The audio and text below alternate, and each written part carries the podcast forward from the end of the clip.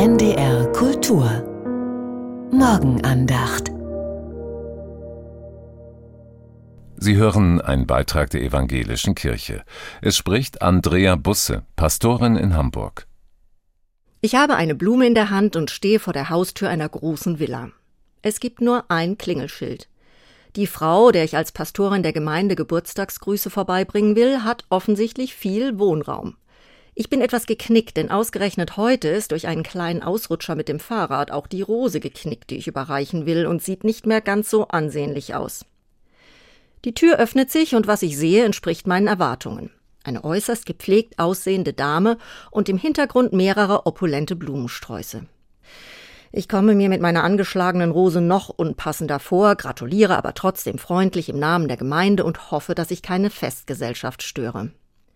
Mir fällt auf, dass nach dem Ausrutscher auf dem Rad wohl nicht nur die Rose etwas ramponiert aussieht, sondern auch ich. Der Dame fällt es auch auf. Kommen Sie doch rein, sagt sie freundlich. Vielleicht brauchen Sie ein Waschbecken und eine Tasse Kaffee? Genau das brauche ich in der Tat und nehme gerne an. Als ich mir die Hände gewaschen und den ersten Schluck Kaffee getrunken habe, fragt sie mich, wie geht es Ihnen? Moment, es ist eigentlich mein Part. Sie merkt, dass ich stutze und legt nach. Ich kann mir vorstellen, dass Sie als Pastorin viel zu tun haben. Ja, das stimmt.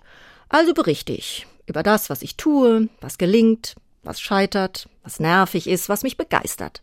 Ich komme ins Erzählen, es tut mir gut. Sie ist eine interessierte Zuhörerin.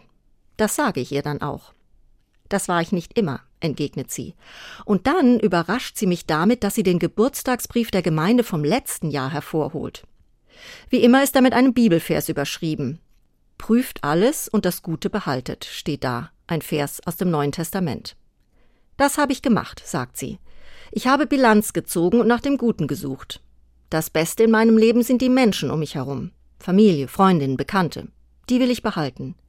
Und deswegen besuche ich sie jetzt immer zum Geburtstag und höre ihnen zu. Sie zeigt mir ihre Geburtstagsliste, die ganz ähnlich aussieht wie meine. Und ich habe auch ihren Bibelvers geklaut, den schreibe ich auch immer auf meine Karte, gesteht sie. Wir haben beide beim Apostel Paulus geklaut, versichere ich ihr, und der hat sicher nichts dagegen, wenn mehr Leute sich das zu Herzen nehmen. Prüft alles und behaltet das Gute. Sie hörten einen Beitrag der Evangelischen Kirche. Es sprach Andrea Busse, Pastorin in Hamburg. Den Text können Sie nachlesen unter www.radiokirche.de. Die Morgenandacht hören Sie werktags um 5.55 Uhr auf NDR Info und um 7.50 Uhr auf NDR Kultur.